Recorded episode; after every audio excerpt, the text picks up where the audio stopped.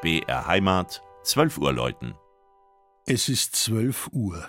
Das Mittagsläuten kommt heute von der katholischen Pfarrkirche St. Magdalena im oberfränkischen Geisfeld.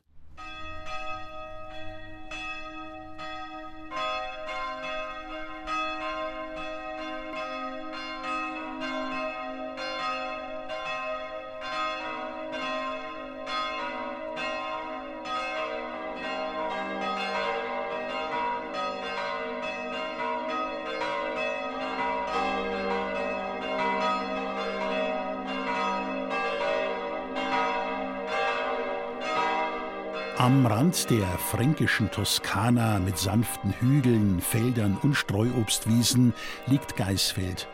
Etwa zehn Kilometer ist der Ort, der zur Gemeinde Strullendorf gehört, von Bamberg entfernt. Geisfeld ist ein besonderes Schmuckstück im Landkreis, geprägt von typisch fränkischen Fachwerkhäusern und vom markant gotischen Kirchturm mit hoch aufragender Spitze und vier sogenannten Pfefferbüchsen. Im Gegensatz zum Turm, der schon vor 430 Jahren fertig wurde, steht das jetzige Kirchenschiff von St. Magdalena erst seit 50 Jahren.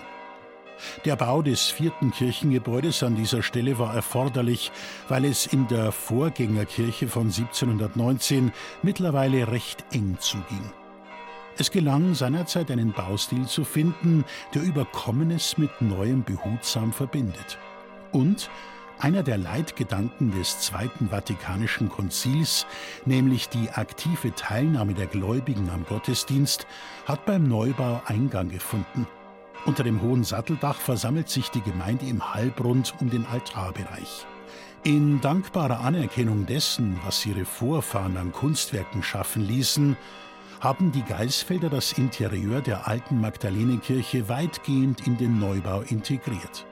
Der Rahmen hierfür sind die Innenwände mit roten handgestrichenen Klinkersteinen, ein schmales buntes Fensterband aus blauen, roten und weißen Glassteinen und die genial natürliche Beleuchtung. Die dem Altarraum gegenüberliegende westliche Giebelseite ist vollständig verglast, erfüllt den Raum mit warmem Licht. Auch droben im Turm von St. Magdalena herrscht Harmonie.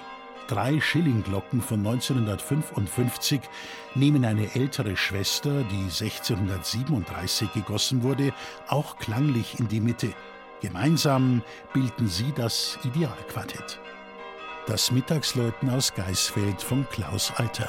Gelesen hat Christian Jungwirth.